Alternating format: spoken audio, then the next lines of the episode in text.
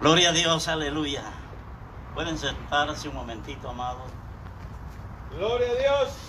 Damos gracias al Señor por su misericordia, Aleluya. Amén. porque hasta aquí nos ha ayudado. Así es, amén. Gloria a Dios. Nuestro Dios es el Dios de maravillas, el Dios de prodigios y señales, el dador de la vida Amén. Y la salvación eterna. Gloria a Dios. Aleluya. Tenemos aproximadamente 27 años predicando a este Cristo maravilloso Gloria a Dios. que un día vino del cielo, dejó todo, dejó su trono de gloria y se hizo como uno de nosotros para poder darnos salvación y vida eterna. Y para todo aquel que cree, todo aquel que quiera. Yo antes me hacía una pregunta cuando empezaba, no entendía algo, porque la Biblia mencionaba o menciona muchas veces la sangre, y sangre, y sangre. Y, no, y cuando leía el, versículo, hay, hay en dos partes la Biblia, eh, desde, desde Génesis capítulo 9, cuando Noé salió del arca y Dios le dijo que se multiplicaran y le dio todas las, las hierbas del campo, todo, y le, y le dijo, y los animales, pero le, le- le prohibió algo, que no comieran de la sangre de los animales, porque resultaba la vida. Y en Levítico encontramos otra vez, y él me hacía esa pregunta eh, porque la Biblia dice que por porque sin derramamiento de sangre no hay remisión de pecados, o sea, no hay perdón de pecados. Y por mucho tiempo me hice esa pregunta y, y un día el Espíritu Santo me enseña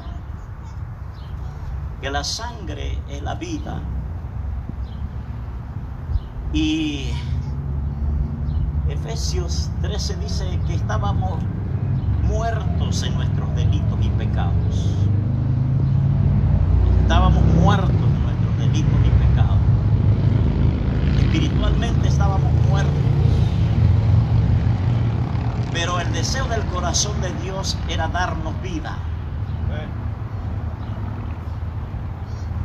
Y cuando la Biblia dice que sin derramamiento de sangre no hay remisión de pecados, en el Antiguo Testamento encontramos los sacrificios ¿verdad? de animales. Y estaba el tabernáculo, estaba la, en, ahí estaba la primera parte que era el atrio, donde todo el pueblo podía entrar. Y ahí estaba el altar de bronce, la- que era el altar del sacrificio.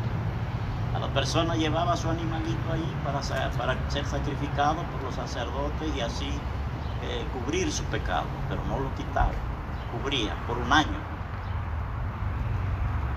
Bueno, cuando Cristo vino, aleluya, o sea, esos animalitos, el cordero que sacrificaban era tipo y sombra del cordero de Dios, que vendría a quitar, a radi- a- ¿cómo se- erradicar el pecado del corazón del hombre. Entonces, si la Biblia dice que sin derramamiento de sangre no hay perdón de pecados, no hay remisión de pecados, Dios tenía que hacer algo especial. Si estábamos muertos, porque el que vive sin Cristo está muerto espiritualmente. Y la voluntad de Dios, el deseo de Dios es de dar vida a la humanidad, pero una vida verdadera. Él tenía que hacer algo especial. Como Él quería salvar a la humanidad de la condenación eterna, ir al infierno. Él tenía que hacer un sacrificio, tenía que haber un derramamiento de sangre. Pero ¿cómo tenía que hacerlo? Y como Él no puede quebrantar su palabra, entonces ahí está lo grande, lo maravilloso que Dios hizo. Su Hijo bien amado, para poder derramar su sangre, tenía que hacerse como uno de nosotros. De otra manera no hubiera sido posible. Él tuvo que, que hacerse humano, aunque sin pecado, Él no cometió pecado, pero solo de esa manera podía redimirnos, comprarnos para Dios el Padre. Y es ahí cuando cada uno de nosotros confesamos a Jesús como nuestro Salvador y lo aceptamos en nuestro corazón, es cuando Él produce vida, pone la vida de Él en nosotros. Entonces, cada persona que acepta a Jesús como su Salvador pasa a ser una nueva creación por el sacrificio de Jesús. No hay otra manera, no hay otra forma, no hay otro método. Entonces esa sangre preciosa tenía que derramarse y se derramó por cada uno de nosotros. Y por toda la humanidad, para todo aquel que quiera ir a Jesús. Todo aquel que en Él cree y no se pierda, mas tenga vida eterna. Aleluya. Bendito sea el nombre de Jesús. Por eso ahora nosotros confesamos vida, que estamos vivos. Y esta vida que Cristo nos dio va a permanecer para siempre si la cuidamos. Aún en medio de esta pandemia, en medio de esta situación que estamos atravesando, esta vida permanece en nosotros. Dios. Bendito sea el nombre de Jesús. Y no importa lo que se diga, lo que se escuche por ahí. Cuando nosotros verdaderamente nos aferramos de Jesús, en la palabra del Señor, esta palabra se hace viva en nosotros. Y no hay agenda diabólica que nos pueda separar del amor de Dios.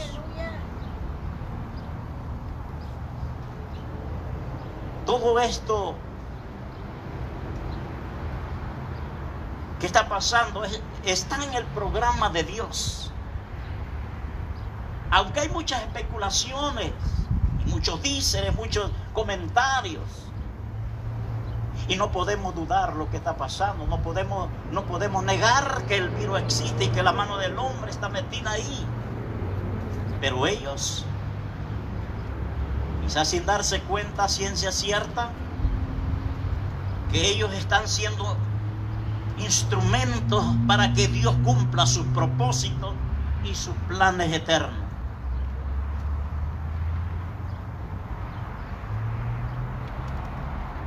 Y Dios en su soberanía, Él puede usar lo que Él quiera. Puede usar métodos, puede usar situaciones, puede usar personas, puede usar a los demonios, hasta el mismo diablo, para que Él cumpla sus propósitos.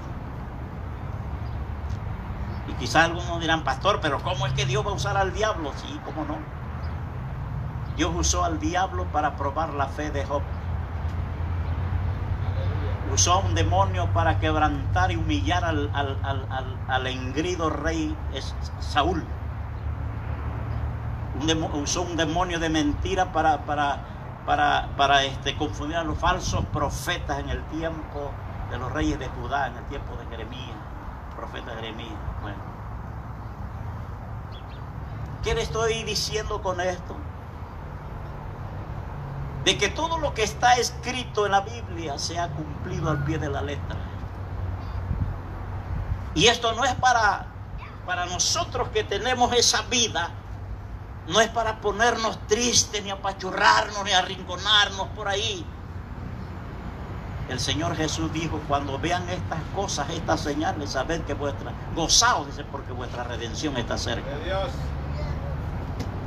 Ese Cristo maravilloso que vino hace más de dos mil años, dio su vida en la cruz.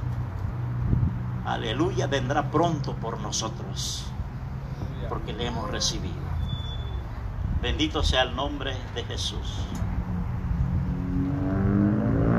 Vamos a ir la palabra del Señor.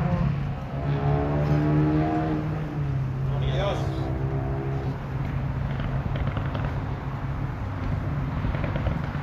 En el libro de Santiago, el capítulo 1, quizás preguntarán, oh, hermano, yo pensé que ya estaba predicando. Bueno, es la introducción. Gloria a Dios. Gloria a Jesús. Pero quiero hablar de de un, dis- de un tipo de discípulo. Porque esto tiene que ver con lo que les acabo de introducir. Santiago capítulo 1, del versículo 5 al 8. Dice de la siguiente manera, y si alguno de vosotros tiene falta de sabiduría, pídala a Dios, el cual da a todos abundantemente y sin reproche, y le será dado. Pero pida con fe, no dudando nada, porque el que duda es semejante a la onda del mar que es arrastrada por el viento y echada de una parte a otra. No piense pues quien tal haga que recibirá cosa alguna del Señor. El hombre de doble ánimo es inconstante en todos sus caminos. Gloria al nombre Aleluya. Padre. Tu palabra es vida, palabra es viva y eficaz. Declaramos, Padre, en esta hora los aires limpios por tu palabra. Oh Dios del cielo, que esta palabra llegue a los corazones de los oyentes y hasta donde tú la envías, oh Dios de los cielos. Toda persona que escuche esta palabra, oh Dios, sea conmovido, convencido y que sea edificado. Salva las almas el que necesita salvación, sálvalo, sana a los enfermos. En el nombre de Jesús, la gloria sea para ti, Padre. Amén y amén. ¿Sabe que nunca dejo de sorprenderme o de maravillarme? Aleluya. Por lo asombroso que son las ilustraciones o que, represe- o que la Biblia, cómo, la- presenta las ilustraciones, bendito sea el Señor. Y no en vano se dice, se ha dicho que una ilustración vale más que mil palabras. Y para mostrar cuán profundamente las dudas afectan la vida de un discípulo de Jesús, Aleluya. El apóstol Santiago hace una comparación.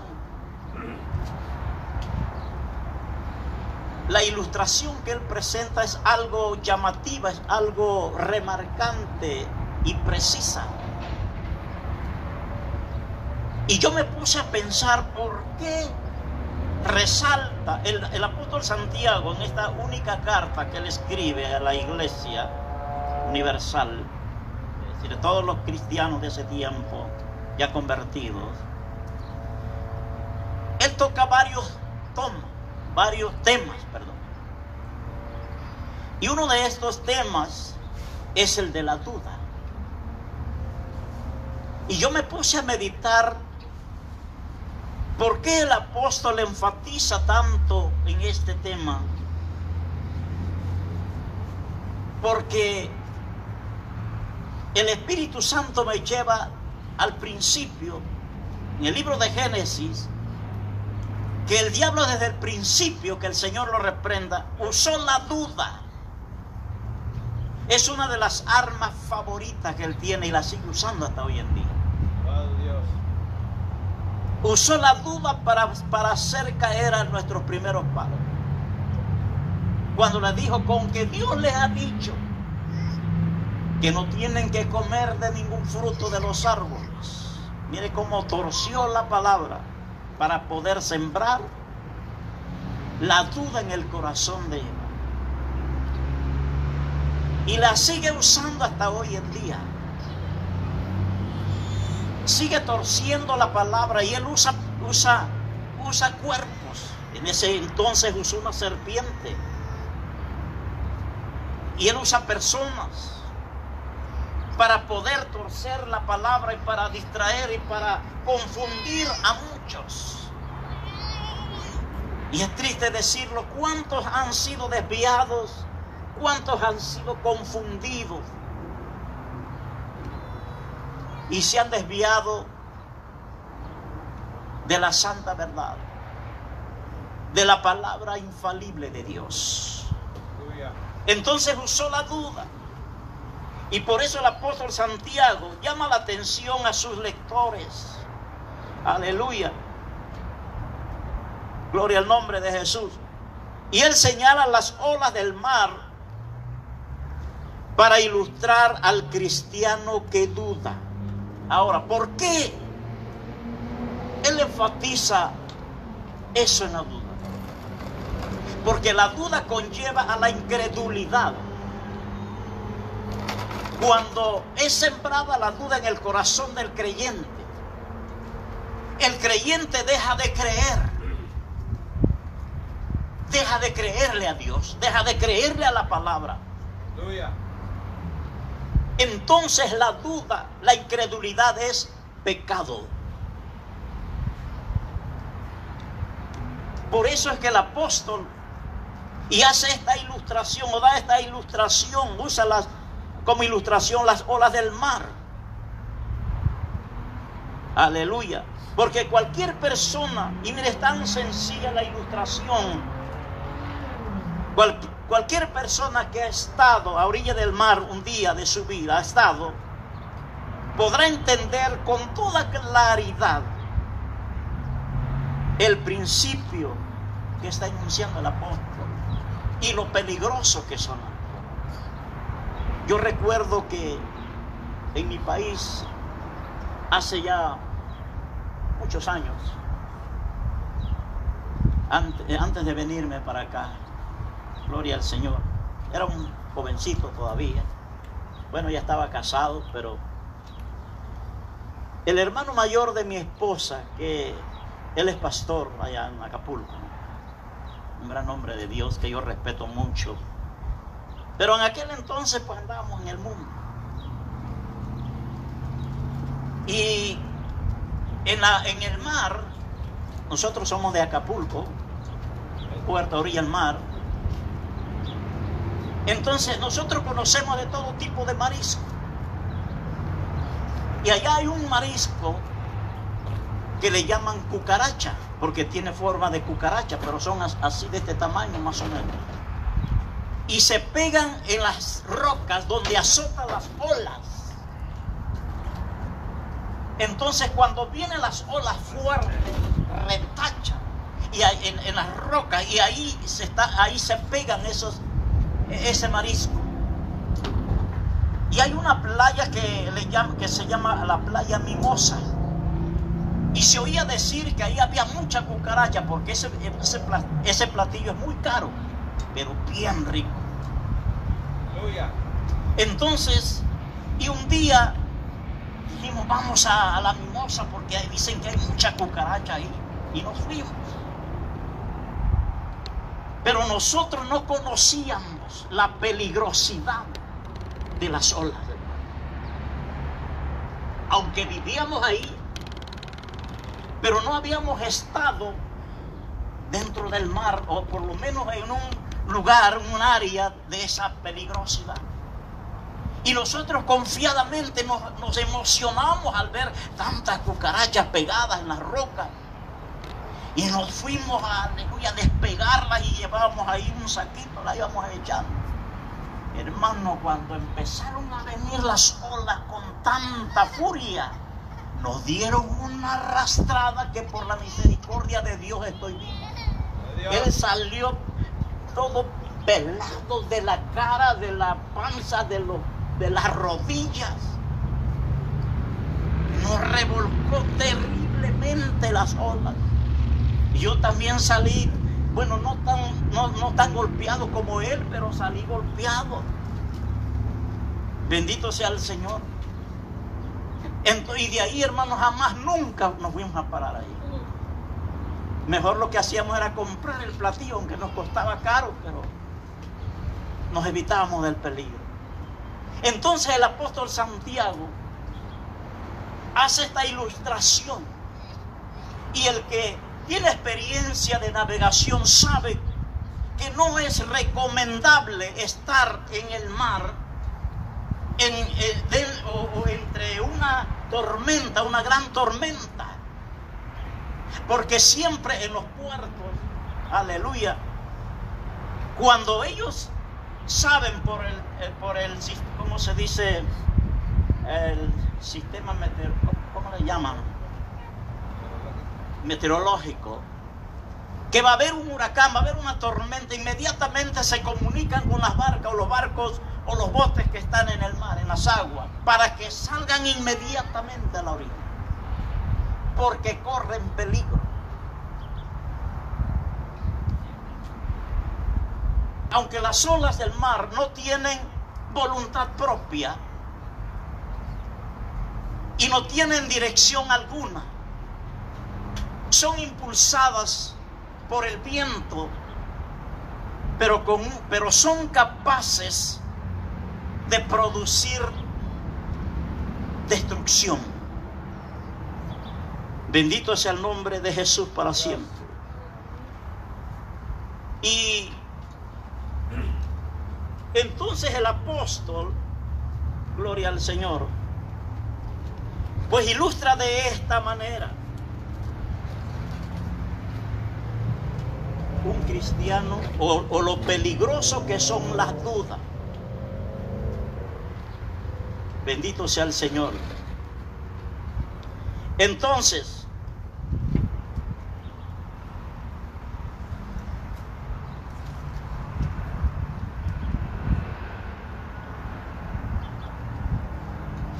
decía que son la manifestación visible de las fuerzas del viento.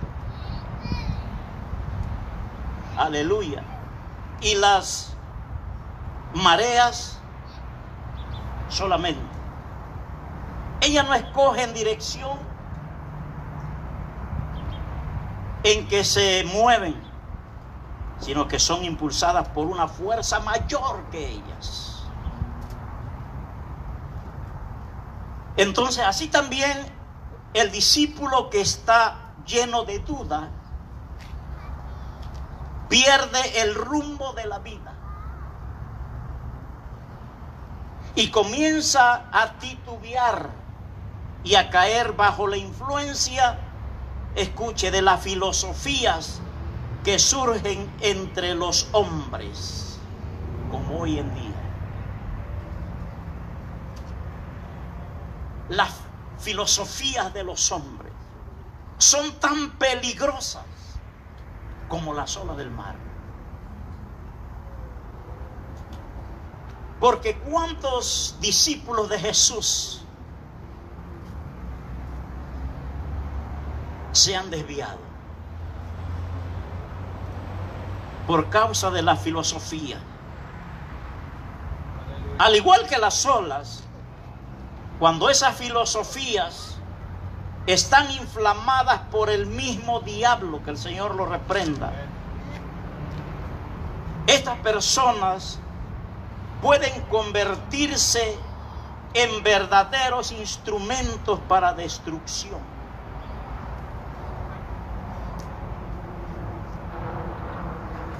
Yo he venido diciendo de algunos años atrás que estamos viviendo tiempos muy peligrosos.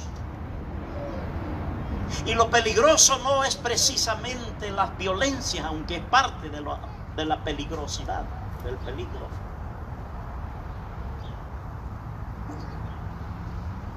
Y todo el desastre que se oye por ahí en los hogares y lo más peligroso son las herejías. Porque, por ejemplo, la violencia ha abarcado casi al mundo entero, principalmente América. Quizás empezó, ¿verdad?, en, en América Latina, pero, y aquí dijeron en esta nación, aquí no vamos a permitir la violencia. Y mire lo que está pasando. Por ahí se levanta cualquier loco y hace la matazón de gente. Y digo loco porque lo declaran loco y lo sueltan. Pero eso no. Ahora, si se suelta una balacera y un cristiano consagrado le toca una bala perdida, se va al cielo. Pero las herejías lo lleva al infierno y de ahí nadie lo saca. Eso es lo más peligroso. Y la iglesia del Señor había caído en una situación terrible, una decadencia espiritual terrible, por causa de la filosofía de los hombres. Cayó en un adormecimiento espiritual sin precedentes. Aunque todo lo que está pasando está en el programa de Dios, y muchos no se han querido dar cuenta que Dios ha permitido esto para que la iglesia despierte primeramente. Para que la iglesia se ponga las pilas, para que la iglesia cumpla el llamado, aleluya, lo que Dios le ha encomendado. Porque nos habíamos acomodado, estábamos campantes en nuestros hogares sin hacer nada sin abrir la boca, pues ahora nos han tapado la boca obligatoriamente. Tiene que salir ir a la tienda con la boca tapada. Dios. Pero ese no era el propósito de Dios. El propósito de Dios es que nosotros proclamáramos las buenas nuevas de salvación. Bendito sea el nombre de Jesús. Y Dios está haciendo el último llamado. Y no solamente a la iglesia. Es a la iglesia primeramente, pero al mundo entero. De que Dios quiere salvar a la humanidad de ir al infierno. El propósito de Dios es, salvar a su creación amada. Y que su amada iglesia no se pierda. Que despierte. Aleluya entonces, cuán peligrosa. Literalmente son las olas. Así, así es la duda en el corazón del creyente. Recalco, primero el diablo mete la duda. porque mire, el cristiano que duda, es, dice, dice el, verso, el último verso que leímos, que es inconstante. Es decir, que, es de doble ánimo, quiere decir que a veces cree en una cosa y al rato cree en otra cosa. Muchos predicadores, predicadores, predicaban el, el arrebatamiento de la iglesia con pasión, aleluya, con esmero, y ahora dicen que eso es una farsa, que el Señor reprenda al diablo.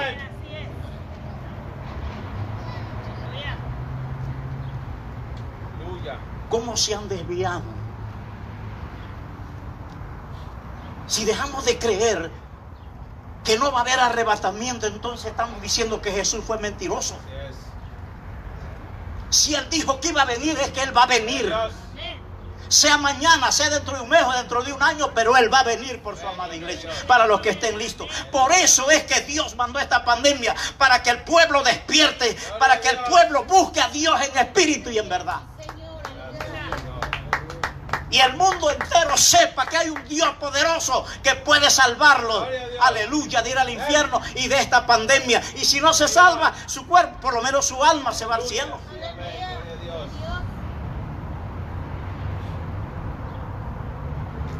Bendito sea el nombre de Jesús.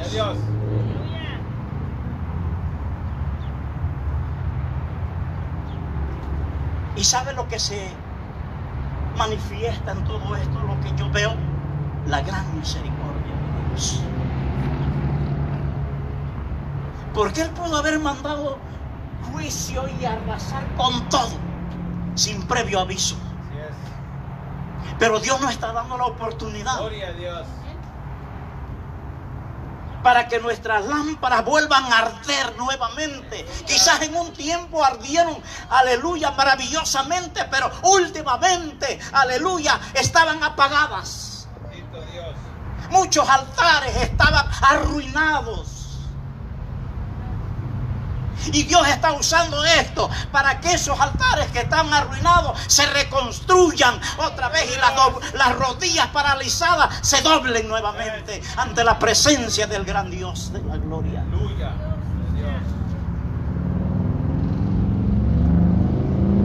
Bendito sea el nombre de Jesús.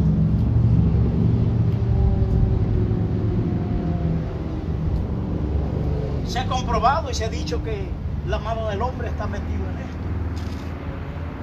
Que la, la- intención de ellos es matar la tercera parte de la población mundial. Pues esto está escrito en la Biblia. Durante la gran tribulación, después del arrebatamiento de la iglesia, tres terceras partes de la población van a morir. Es decir, que Dios, aleluya, va a cumplir sus propósitos, aunque nosotros no entendamos cómo, y, aleluya, y podemos hacernos conjeturas, y podemos estar cuestionándonos, pero Dios va a hacer lo que va a hacer. Porque algunas cosas, aleluya, mire, algunas cosas que lo que Dios hace, o quizás la mayoría de las cosas, lo que Dios hace y como Dios lo hace, nos parece descabellada, no va de acuerdo a nuestro intelecto, a nuestro entendimiento. Pero Dios hace lo que Él quiere porque Él es Dios soberano, aleluya, y Él va a hacer las cosas como Él quiere. Entonces Dios está haciendo el último llamado. ¿Por qué digo el último llamado? Porque mire, aleluya. Desde que Cristo vino, fue crucificado, resucitó de entre los muertos, ascendió al cielo, mandó al Espíritu Santo para guiarnos a toda la verdad. Y se ha estado predicando el Evangelio del reino de Dios. Aunque podemos entender y pudimos ver a través de la historia de la iglesia que los primeros santos, la iglesia del primer siglo, sufrió persecución. Fueron mártires la mayoría de ellos. Aleluya, pero no negaron a su Señor que les dio la salvación.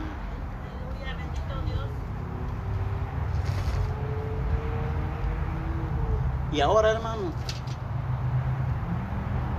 el pastor le llama la atención a alguien que porque sus niños estén haciendo travesuras no hagan reverencia o los jóvenes ahí testeando dentro del servicio. Aleluya, se enojan y se van de la iglesia. Estoy en tribulación. ¿Cuál tribulación? Últimamente, hermano, estábamos chiqueados. Por eso es que Dios permitió esto. Y la iglesia tiene que entender. Ahora, y en ese tiempo, hermano, aunque la, iglesia fue perseguida, pero había poder de Dios. Dios. Y no necesitaban un certificado de una escuela bíblica. No necesitaban credenciales de reverendos. Mi alma alaba a Dios. Lo que ellos, lo único que hacían es testificar de aquel que hizo los cielos y la tierra y dio su vida en la cruz del Calvario. Mi alma alaba a Dios. Gloria a Dios. Cuando en el capítulo 3 de los Hechos encontramos un caso muy resonante y muy, muy, muy, muy, muy, eh, como se dice, remarcante, ¿verdad? Cuando Pedro y Juan subieron a la, dice, al templo a orar, a la hora de la oración. Y ponían en la puerta de la, te- de la, la puerta la hermosa un hombre que pedía limosna. Y cuando, cuando dice que cuando el cojo aleluya, miró a Pedro y a Juan, les rogaba que le dieran algo, le dieran más moneda. Y Pedro le dijo, no tengo oro ni plata, pero lo que tengo te doy. Dios. En el nombre de Jesucristo de Nazaret, levántate y anda. Pero note esto. Dice, no tenemos oro ni plata. La plata escaseaba en ese tiempo.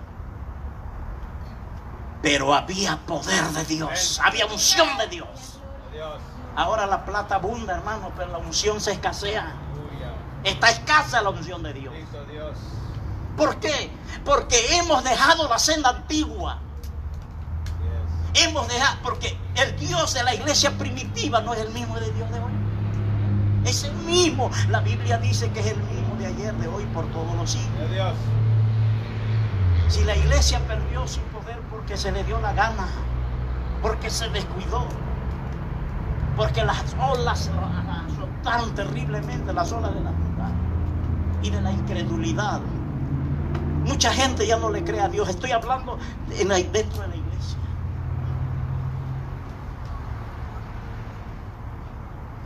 Por eso me llamó mucho la atención este tema. Bendito sea el Señor. ¿Por qué el apóstol Santiago enfatiza tanto?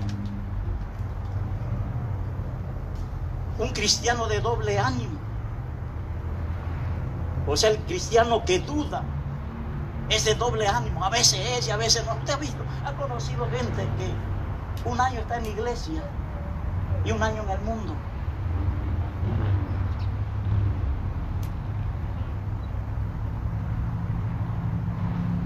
Y. Dios nos llamó para ser discípulos, buenos discípulos, seguidores de Jesús, verdaderos cristianos.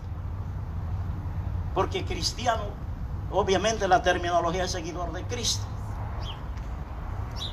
Pero realmente no encontramos en la Biblia, o la Biblia no nos identifica como cristianos. Porque cristiano cualquier persona puede ser.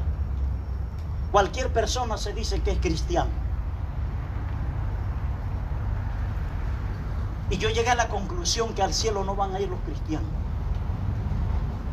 ¿Saben quiénes van a ir? La Biblia dice que los hijos de Dios y los santos de Dios, o los santos de Dios, así nos identifica la Biblia.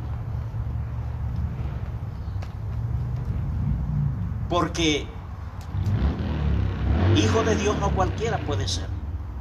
Porque el Hijo de Dios es que el, que le cree a Dios, el que le obedece a Dios, el que se somete a Dios, el que adora a Dios en espíritu y en verdad, el que hace lo que Dios le dice que haga, sin titubear y sin dudar, aunque no entienda lo que Dios le está mandando a hacer.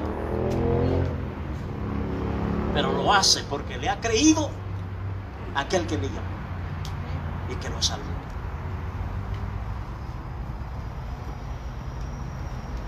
Hijos de Dios, eso es lo que dice la Biblia. El espíritu, y está con mayúsculas, da testimonio a nuestro espíritu cuando somos hijos de Dios.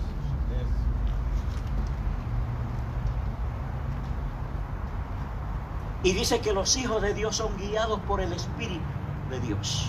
Los hijos de Dios, verdaderos hijos de Dios. Entonces eso es lo que nos debe de preocupar hoy en día. Bendito sea el Señor. Entonces, cuán terrible es la duda.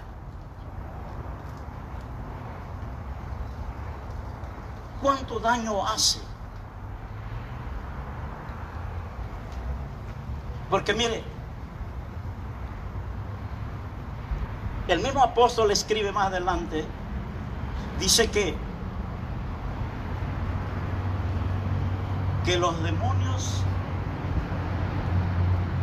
creen en Dios y tiemblan. Creen en Dios y tiemblan, pero no hacen la voluntad de Dios. Todo mundo dice que, que cree en Dios, pero hay una gran distancia en creer en Dios y creerle a Dios. A Dios le gustan muchas cosas. Le gusta que le alabemos, le gusta que le adoremos, le gusta que le cantemos, pero lo que más le gusta que le creamos. Y tristemente, el hombre, el ser humano, hablando generalmente, le ha creído más al diablo que a Dios.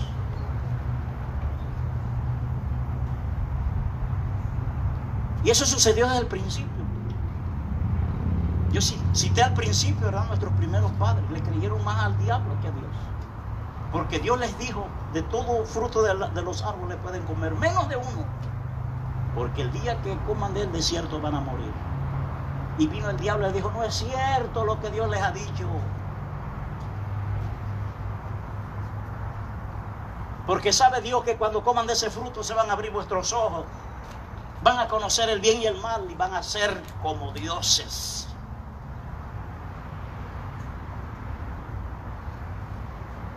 ¿Qué metió en el corazón de Eva primero? La duda, la incredulidad. Y luego el orgullo. El hombre se ha creído grande cuando tiene algún una carrera, un título universitario. Aleluya. Cuando tiene un buen trabajo, un negocio, es bueno. Incluso los estudios son buenos. Hasta dentro del pueblo de Dios. Yo, yo, yo he dicho siempre, yo no estoy en contra de los estudios. Estudie si usted quiere. Pero estoy en contra con aquel que se le sube el estudio a la cabeza. Y se cree prepotente, se cree que tener a todo el mundo ahí abajo porque no estudió, porque no tiene nada. Eso no le garantiza nada ir al cielo lo que le garantiza es su relación personal con aquel que hizo los cielos y la tierra. Bendito sea el nombre de Jesús. Por eso es que Dios mandó a su Hijo amado para que todo aquel que en Él cree no se pierda, mas tenga vida eterna. Aleluya. ¿Sabe? Y decía que todo lo que vemos es, la manifestación del amor de Dios. Porque Dios no quiere que nadie perezca. Dios quiere salvar a la humanidad. Pero la duda es la fortaleza con el cual tenemos que batallar todos los días. Y tenemos que derribar. La duda es la que detiene al ser humano a acercarse a Dios. No le crea esos aleluyas locos, hombre. No tienen que hacer. Ah, si yo tengo mucho que hacer en mi casa, bendito sea el Señor. Pero donde Dios me manda a predicar, yo voy. Gloria a Jesús. La duda entonces es una fortaleza terrible. Pero Dios, el deseo del corazón de Dios es que el hombre, el ser humano, le crea que Él existe. Y por eso, hermano, mire, esta cosa, esta pandemia, ni la alta tecnología, ni la ciencia avanzada puede pararla. Solamente el poder de Dios puede hacerlo si Él quiere. Pero como Él va a cumplir sus propósitos. Aleluya.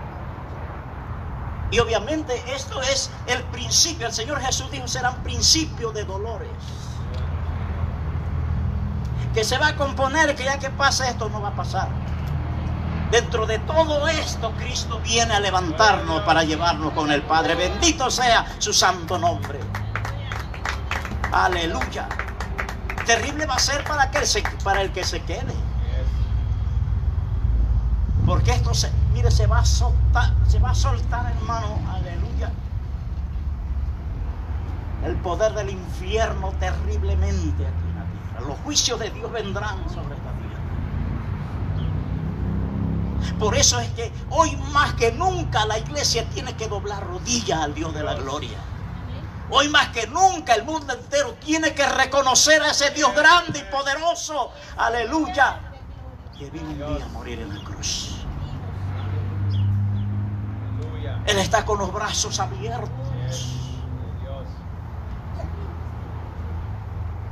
Y está azotando este mal por todo el mundo. Y como decía, se oyen rumores ¿verdad? Especulaciones, que es una guerra política, que sea lo que sea. Pero Dios va a cumplir sus proyectos. Y todos ellos están, entonces todo esto, hermano, aleluya, están tendiendo la plataforma para el gobierno del anticristo después que la iglesia se ha levantado. Y los juicios vienen sobre la tierra.